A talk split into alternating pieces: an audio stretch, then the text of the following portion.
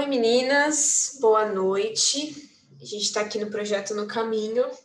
Mais uma vez a gente vai falar sobre Rebeca. A gente passou pela parte que ela chega na família, falou sobre alguns aspectos do casamento dela, sobre a sua gravidez, e hoje a gente vai falar sobre o momento em que ela ajuda o filho preferido a trapacear o irmão. Então, antes da gente começar, eu vou orar aqui para a gente pedir orientação do Senhor. Senhor Deus, nós te agradecemos, ó Pai, por esse dia, por esse encontro aqui, Senhor, e porque a Sua palavra vai ser compartilhada, Senhor.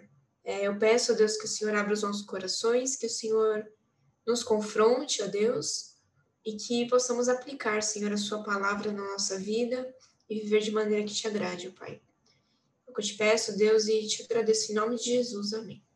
Bom, então para encerrar a história de Rebeca aqui no projeto No Caminho, a gente vai falar aqui sobre o capítulo 27 de Gênesis. Então, só para retomar um pouquinho do que acontece nesse capítulo, no versículo 6, a gente tem Rebeca falando para Jacó, seu filho: Ouvi teu pai falar com Isaú, teu irmão, assim: Traze caça e faze-me uma comida saborosa, para que eu coma e te abençoe diante do Senhor antes que eu morra. Agora, pois, meu filho, atende às minhas palavras com que te ordeno. Vai ao rebanho e traz-me dois bons cabritos. Deles farei uma saborosa comida para teu pai, como ele aprecia.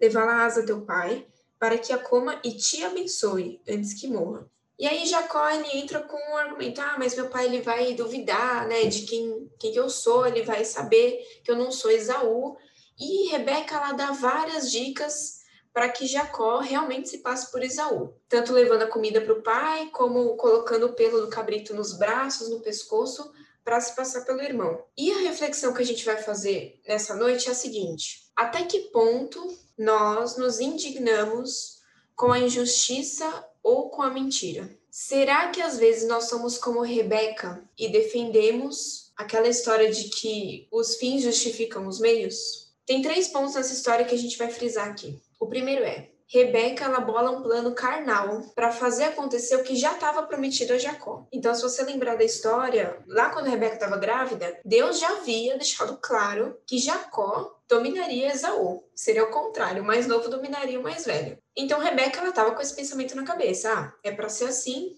então eu vou dar o meu jeito para que isso realmente aconteça. Segundo ponto, Rebeca ignorou qualquer limite moral para favorecer o seu filho preferido. Então, de novo, nos episódios anteriores a gente viu que Isaac preferia Esaú e Rebeca preferia Jacó. Cada um tinha sua preferência e nessa nessa história aqui, nesse momento, Rebeca ela faz, ela vai além, ela ultrapassa qualquer limite para favorecer o filho que ela mais gosta. Mesmo que isso envolva mentira, mesmo que isso envolva uma enganação, uma trapaça e que até envolva o nome do Senhor, que nos leva para o terceiro ponto. Até o nome de Deus foi usado nessa história, o que só agrava a situação. Então, se você não está muito familiarizado com a história, Gênesis 27, Rebeca dá essa ideia para Jacó, para ele enganar o próprio pai. E quando Jacó está na presença de Isaac, Isaac começa a duvidar né, daquela história toda. E Jacó fala: Não, mas foi o Senhor mesmo que colocou essa caça, por isso que eu trouxe tão rápido. Então, o próprio nome de Senhor foi usado no meio dessa mentira. Né? Até que ponto chegou a argumentação de Jacó e de Rebeca ali para fazer Isaac acreditar em tudo isso? E aí, de novo, o tema que eu queria trazer aqui para a gente pensar e aplicar na nossa vida. Até que ponto a gente fica indignado com, trapaça, com enganação? Será que é, a gente só fica indignado quando são pessoas ímpias que estão fazendo aquilo? Ou quando envolve alguém que a gente ama, a gente acaba concordando com isso? Será que quando a mentira, assim, ela está relacionada à minha família, aos meus irmãos da igreja, no caso de Rebeca, ao filho dela, né? Será que isso não traz indignação? Será que a indignação só vem quando pessoas ímpias estão cometendo?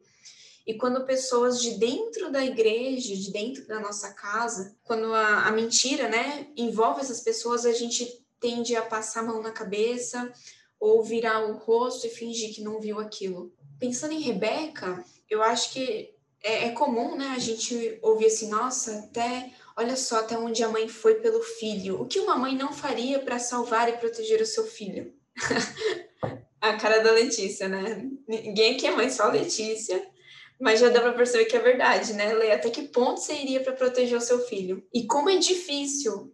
Eu acho que é uma linha muito tênue, assim. É, é muito fácil você ir para o caminho errado com uma intenção até que até que ok. Por exemplo, Rebeca, ela sabia que Jacó dominaria ali sobre o irmão mais velho. Ela sabia que essa era a vontade do Senhor. O Senhor já tinha deixado isso claro. Mas será que os fins justificam os meios? Porque ela não deixou deixou entre aspas, né, que o Senhor conduzisse a situação ali. Ela quis dar um jeito dela, um comportamento, um padrão que a gente já viu muitas vezes nessa família, né? A gente até lê história já esperando que uma hora isso vai acontecer. Então é isso que eu queria perguntar aqui, trazer essa essa discussão, né? Até que ponto que a gente fica indignado quando a mentira, quando a trapaça, quando a injustiça acontece no nosso meio cristão, seja dentro de casa, seja na nossa igreja. Aproveitando, uma coisa que eu tenho percebido muito, assim, é que nem a, a Rafa falou, né, da questão da trapaça, por exemplo. É, como ela poderia ali estar tá pensando que ela estava fazendo a vontade de Deus, né? Então, assim, é muito complexo isso, porque a gente tem os olhos humanos, né? A gente vê as coisas com a nossa visão limitada e a gente sempre acha que tá tudo tão claro como o dia, assim. Só pode ser isso. E como isso realmente é uma coisa extremamente danosa, assim, especialmente a longo prazo, né? Mas quando a gente não tá ali em constante relacionamento com Deus para saber qual é a vontade dele, por mais que a gente ache que, ache que saiba, né? A gente tem muita chance de fazer o errado, seguir pelo nosso próprio caminho fazer o que a gente acha que deve ser feito e não o que Deus quer que seja feito, né? É, assim, é muito interessante porque eu tenho nas últimas semanas descoberto pecados assim na minha vida, sabe, que até então eram ocultos e ou eu não pensava sobre fazia muito tempo e parece que um dia assim veio tudo, sabe? E eu tive ali um momento de tristeza mesmo, de olhar para esse panorama e pensar, nossa, sabe? Eu fiz isso. Tipo, eu cheguei a esse ponto, eu realmente fiz isso. E aí a gente pensa, poxa, mas é, todo mundo olha para você, se você for da igreja, enfim, as pessoas olham e pensam, olha aquela pessoa, tá no caminho certo, ela vai na igreja, ela faz isso, ela faz aquilo. E essas pessoas não sabem dos pecados que a gente tem ali de estimação, das coisas que a gente faz no dia a dia. E, e se elas soubessem, elas olhariam pra gente e pensariam o que elas pensam? Tem muito disso, né? E eu tive um conflito interno muito grande, é, esses dias principalmente, sobre essa questão. E a questão é que todos os dias em que esse pensamento vinha na minha cabeça, eu parava e orava e falava: Deus, assim, eu tenho que, que me arrepender do que eu fiz, eu tenho que confessar, eu tenho que entregar nas tuas mãos, mas ao mesmo tempo eu tenho que pensar no que eu vou fazer daqui para frente, sabe? Porque é aquilo que a Bíblia diz: os que estão de pé, cuidado para que não caiam, porque se não orarem, vão cair. E isso é fato. E assim, pode ser que a gente não perceba na hora, como que eu falei, sabe? Você chegar no ponto de falar como eu fiz isso. Mas depois, uma hora, o, esse discernimento vai vir. E é muito triste quando você olha para trás e, e vê até que ponto você pode chegar. É, sobre isso de dessa discussão que a levantou e também sobre isso que a Bia comentou, eu acho que é interessante a gente sempre trabalhar com o conceito de limite, né? Como se a gente colocasse alguns critérios dentro de uma caixinha e quando a gente já não sabe mais é, responder, né, algumas questões, a gente trabalhar com esses conceitos. Então, por exemplo, como a Rafa falou, é, desse exemplo da mãe e do filho, né? Até que ponto você chega, até onde você vai para é, fazer algo pelo seu filho, né? E até que limite que você ultrapassa é, para fazer algo que você pensa está sendo bom para o seu filho. E assim, a gente tem sempre que, que pensar o que a Bíblia diz, né? A respeito das nossas atitudes, da nossa moralidade. Então, tem coisas que a gente não pode ultrapassar né? Então, se a Bíblia me diz que eu não posso mentir, nem que meu filho precise, né, de mim para isso, eu não posso mentir, né? Eu não posso é, burlar a lei do Senhor para fazer algo que eu ache melhor, que eu ache certo. se a Bíblia diz que eu não posso cobiçar, então nem que a circunstância pareça justa que eu cobice, eu não posso cobiçar.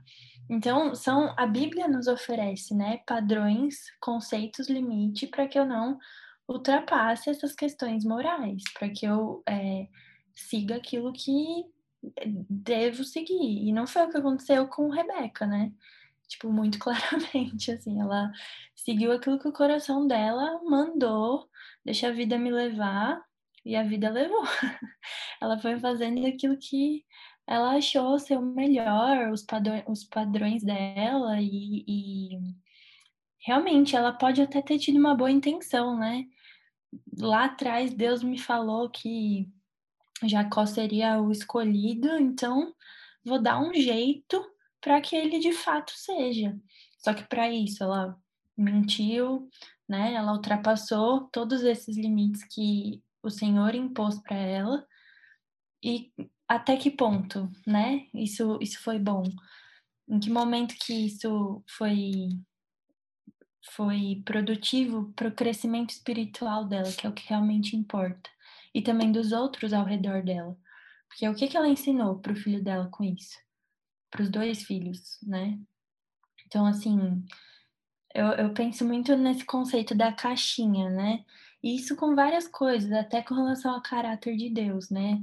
Deus é justo, Deus é bom, são coisas que a gente sempre tem que lembrar para não ultrapassar. Quando a gente chega em questões muito é, difíceis, né, de resolver, então eu trabalho com esses conceitos limites, porque é o que eu tenho certeza do que pode ou não ser feito. Então eu penso, penso dessa maneira. É, uma coisa que a Raíssa falou que me chamou muita atenção foi que o uso indevido do nome do Senhor para justificar os, os atos. Tanto Rebeca, né, que ela fala assim, olha, qualquer, se tiver qualquer maldição, quando Jacó põe isso, que cai em cima de mim, como se fosse coisa de menos.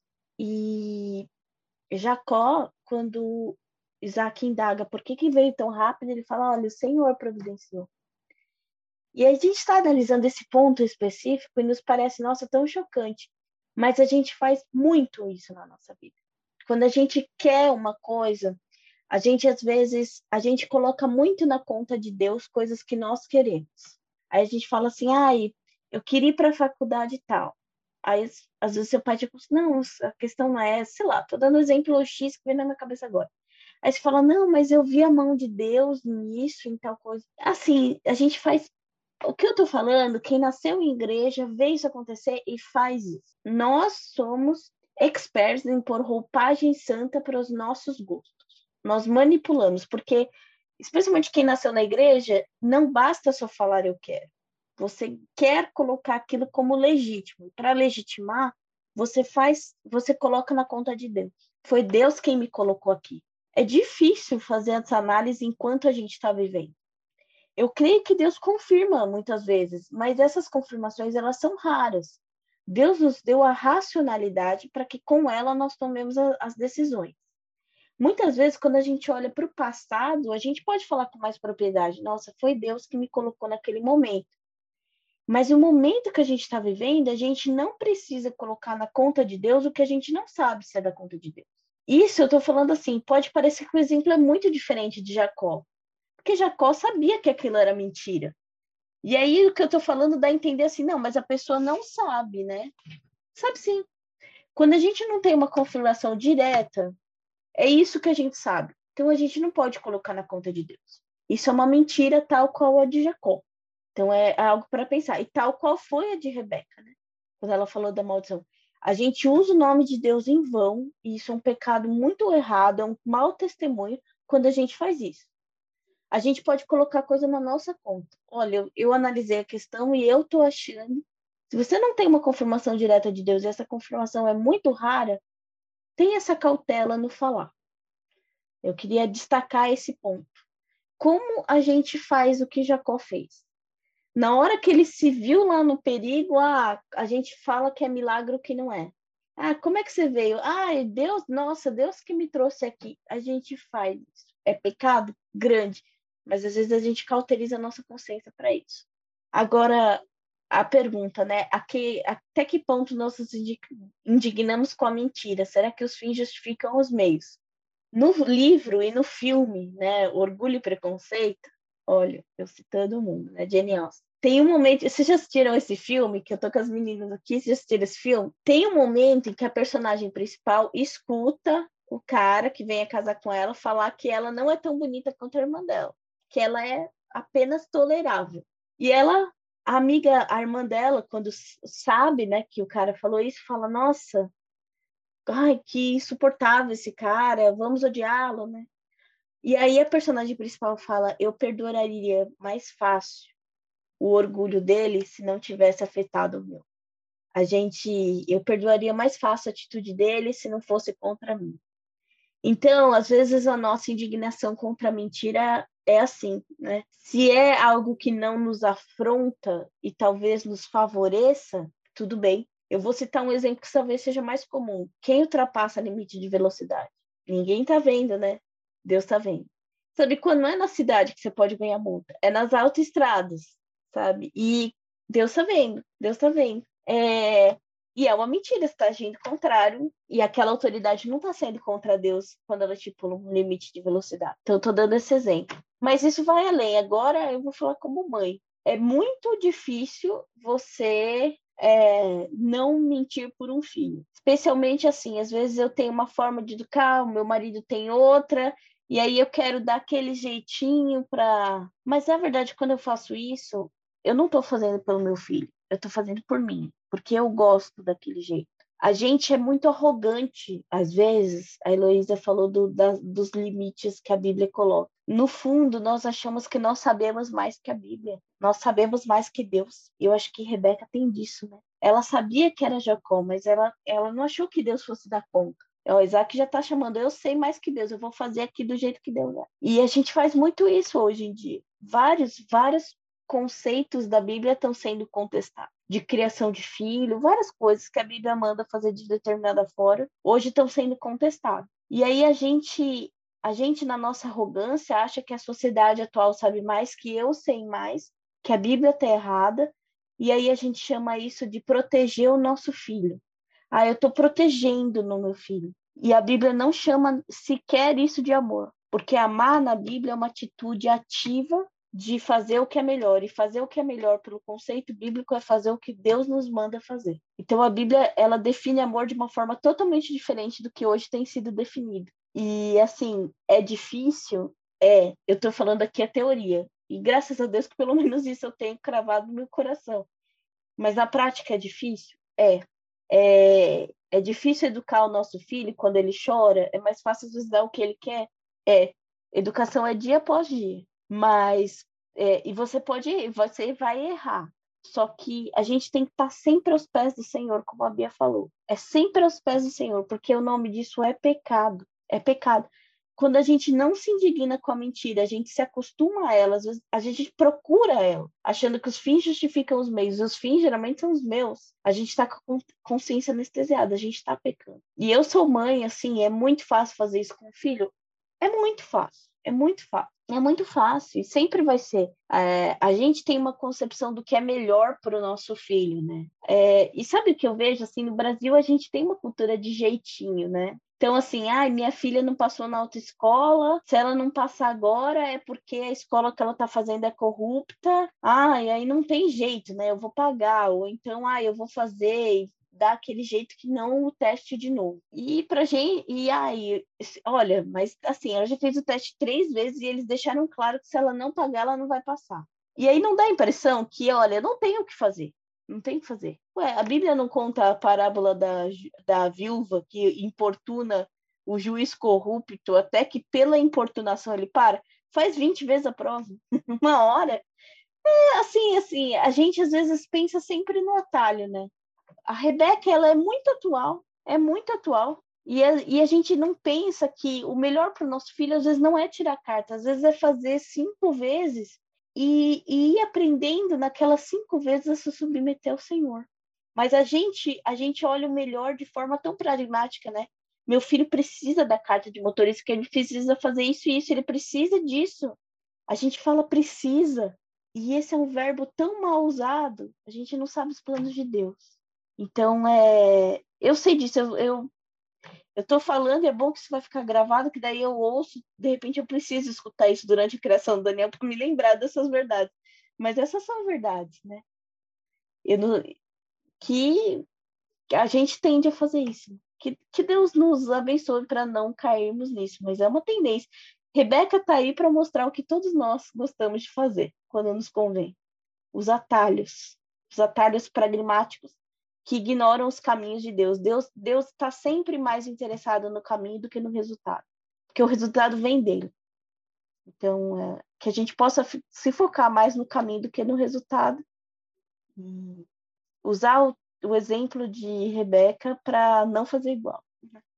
Até os exemplos que você deu Lê, que são, são tão reais, né? Autoescola, velocidade, são exemplos que a princípio eles parecem tão bobos e tão desconectados dessa história aqui, mas olha só, né? Esses dias, faz acho que umas duas semanas, a nossa aula dos adolescentes foi exatamente sobre esse tema. O tema, na verdade, era integridade. E o que eu levei para eles, né, para a gente discutir era: será que a gente é íntegro nas pequenas coisas? Será que a gente é fiel ao Senhor nessas pequenas coisas? Que elas são tão comuns e a gente já se acostumou. Elas continuam sendo mentira, continuam sendo trapaça, mas a gente já viu tanto que agora elas passam batidas e a gente só concorda, segue a vida e assume que vai ser assim mesmo e não tem que fazer, eu vou ter que vou ter que fazer isso também, todo mundo tá fazendo, não vai mudar. E olha só, né, era uma aula para adolescentes de 14 a 17 anos e é um tema que está sendo discutido aqui por mulheres já noivas, casadas, com filho, morando em outro país, trabalhando fora, trabalhando em casa. São idades diferentes, são realidades diferentes, e é o mesmo tema que está confrontando a gente aqui. Como a gente é conformado com coisas erradas, mas que, quando são sutis, a gente deixa que elas entrem na nossa vida muitas vezes, né? E assim, a mentira, por menor que ela seja, se ela é cultivada uma hora ela pode dominar meu coração, uma hora ela pode crescer e sair do controle e eu vou virar escravo daquilo. Eu não consigo mais agir diferente. Então, eu acho muito, muito confrontador esse tema aqui. É, porque Rebeca, a gente entende né, o coração dela e a gente provavelmente faria não exatamente da mesma forma, mas também tentaria dar nosso jeito. Uma coisa que eu, que eu percebo é que existem alguns pecados, às vezes, que pra gente parece que pesam mais que outros. Então, sei lá, algo que fique visível, vamos pôr assim, vai, para mais pessoas. Não sei, todo mundo tem aquela coisa que pensa, nossa, isso, tipo, eu jamais faria, sabe? E, e ainda como são esses pequenos pecados que levam aos grandes, assim, grandes entre aspas, né, as coisas maiores, digamos assim. Então é uma mentirinha ali, igual vocês falaram, sei lá, colar na prova, passar no farol. E quando você começa a ver, você está agindo assim para tudo. E, e, como você falou, Rá, é, isso vai se concretizando no nosso coração até que a gente começa a agir dessa forma sem nem perceber. E de repente a gente faz alguma coisa que, nossa, isso realmente passou do limite, sabe? Do limite moral, igual a Elo falou, assim. É, é interessante pensar isso, porque a gente nunca sabe em qual área a gente pode cair. E cada um tem uma tendência diferente. E se a gente deixa essas pequenas mentiras, esses, essas trapaças tomarem conta da gente, logo, logo a gente vê o resultado. Sobre isso, rapidinho, é interessante a gente notar até agora, né, que a gente, ela é o segundo casal de patriarca, né? Tem Abraão, Sara e Isaac e Rebeca. E Abraão e, Sara, eles, eles tiveram muitos problemas, né? Então, eles ofereceram H, ter mentido, umas coisas assim. Mas eles criaram Isaac muito bem, porque ele foi o filho da velhice, com tudo para ser mimado, com todo o dinheiro. E assim, a gente vê ele um filho bem submisso, bem obediente, meditando no campo, orando para Rebeca engravidar. Então ele foi um filho muito bom e ele foi um marido muito bom. Aí, o que, que acontece? Quando eles têm filho, que você vê a tendência deles. Porque Isaac não foi, ele foi um pai que preferiu. E Rebeca foi uma mãe que preferiu. E quem prefere, pretere. E aí a falha dele está exatamente nisso. E eu só lembrei disso que a Bia falou isso agora e eu fiquei pensando, né? Cada, a, a Bíblia dá esse exemplo de patriarcas e mostra que são pecados diferentes, né? São tendências diferentes de pecados, né? A Bíblia enaltece muito o caráter de Isaac e Rebeca antes do casamento, até durante, mas depois que eles têm os filhos, eles mostram, né? Não é que eles só fazem o errado, mas na criação dos filhos, esse aspecto deles é muito marcante. E, e vai durar mais gerações, vai influenciar mais gerações. Então, é exatamente isso que a Bia falou, né? Que chamou minha atenção. A Bia comentou também, em alguns momentos, que chega uma hora que a gente se toca, né? Nossa, como eu cheguei nesse ponto? É, e aqui na história, depois de toda essa trapaça, tem um momento que Esaú, ele, ele tá assim, enraivecido, né? E ele fala que assim que ele tiver a oportunidade, ele vai matar o irmão. E, assim, o que, que me, me deixou assim meio... Gente, como assim?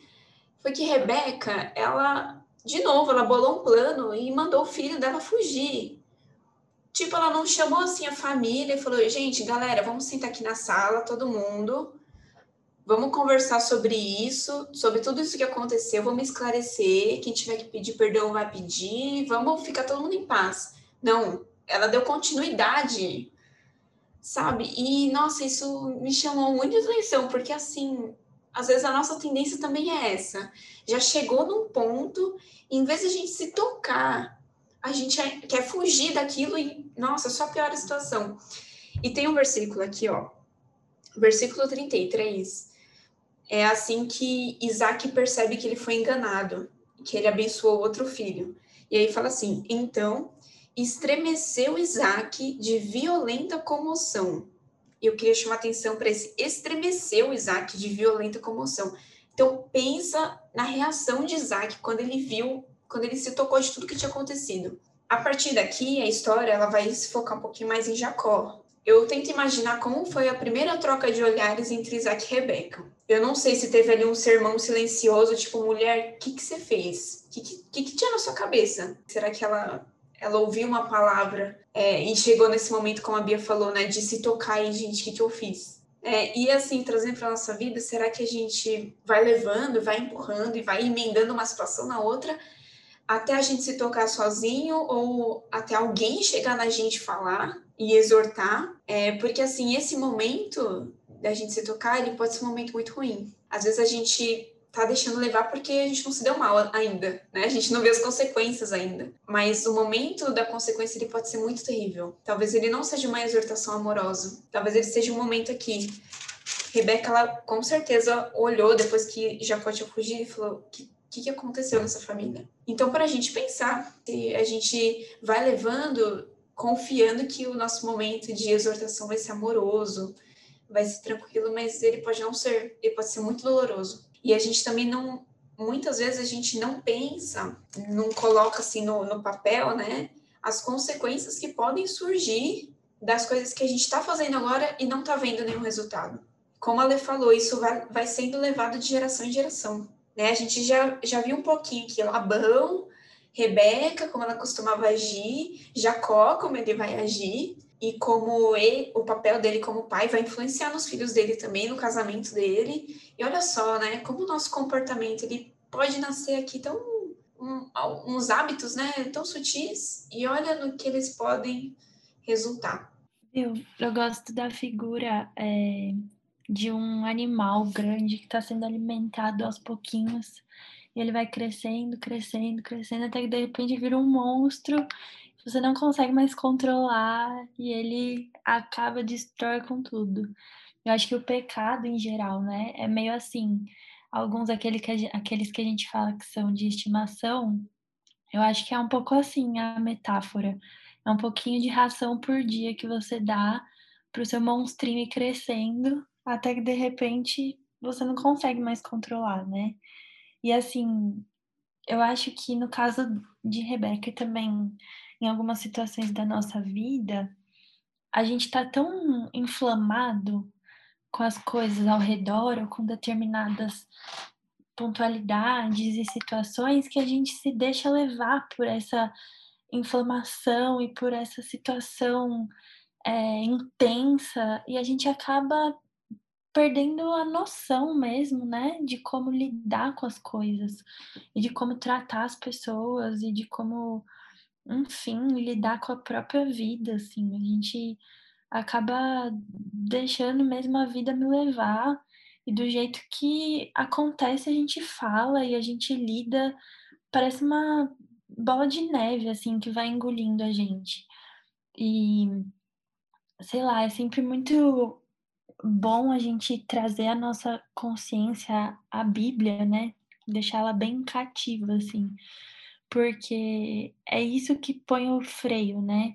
É isso que fecha a gaiola do monstro, é isso que para ali o que está desgovernado, porque nós, por nós mesmos, a inflamação só aumenta, né? Então a gente não tem controle mesmo sobre nossas ações, é só Jesus para parar nossa nossa atitude nos fazer refletir e realmente assim nos tornarmos conscientes daquilo que a gente faz às vezes, porque é bem assim levado pelo vento mesmo, né? Qualquer vento já deixa a gente desnorteado.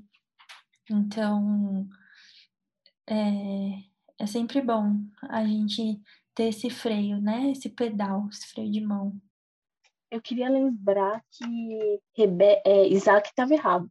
E ele sabia que estava errado. Isso deve ter amenizado a bronca de Rebeca. É, ele deve ter ficado muito bravo, mas ele sabia que quem começou, né, nesse episódio, quem começou errado foi ele. Não era para ele abençoar é, Isaú, e ele sabia disso porque fez secretamente. Mas é, o jeito que Rebeca conduziu a situação foi danoso demais. E a punição dela foi: Esaú fica mais bravo, casa com uma terceira esposa, já tinha duas esposas que eram amargor dos pais, casa com uma terceira que é para ser mais amargor ainda, que é descendente de Ismael, e faz de propósito, a Bíblia deixa claro, ele fica tão bravo. Ah, é? Jacó vai casar com quem vocês querem? Então eu vou ficar eu vou pegar a pior opção aqui das que você não quer. E ele faz para pirraçar. Então você vê, não deve ter sido legal conviver nessa situação com o filho. Quase não tinha convívio e quando tinha era amargo. E o filho que ela ama, com quem ela se deu bem, ela nunca mais viu. Ela morre e não vê Jacó. Bom, então aqui a gente encerra a história de Rebeca. Foram quatro lições bem pontuais, né? Que a gente pôde aplicar. Eu acho que Acho que esse episódio aqui foi o maior sobre Rebeca. É um tema que, que nossa, é tão, tão atual, né? Tão presente para cada uma de nós, assim. É, e que a gente possa refletir sobre isso, né? Pensar sobre tudo que foi compartilhado aqui, pensar sobre a vontade do Senhor né? nas nossas ações, nas nossas reações ao que está acontecendo. Se aquilo que a gente está fazendo, pensando, é, incentivando os outros a fazer, se isso glorifica o nome do Senhor de, de forma inteira, assim, né? Será que é, esse plano que eu tô, tô construindo, será que está glorificando o Senhor? Será que o, o modo de eu incentivar alguém, de eu falar com alguém, será que isso está glorificando? A gente tem vários aspectos, né, para gente para a gente considerar nisso. Então, que a gente possa viver realmente a vontade do Senhor, deixando de lado o nosso orgulho, deixando de lado as coisas que nos afastam dele, que parecem ser tão, tão normais hoje, ainda mais no tempo que a gente está vivendo, que muita coisa esquisita se tornou normal, se tornou certo, entre aspas, né, mas continua sendo errado, que a gente não se conforme com essas coisas, que a gente permaneça ali no relacionamento regular, diário com o Senhor, um relacionamento cada vez mais profundo, para a gente não ser levado por essas coisas, para nossa mente e nosso coração não serem conformados com isso.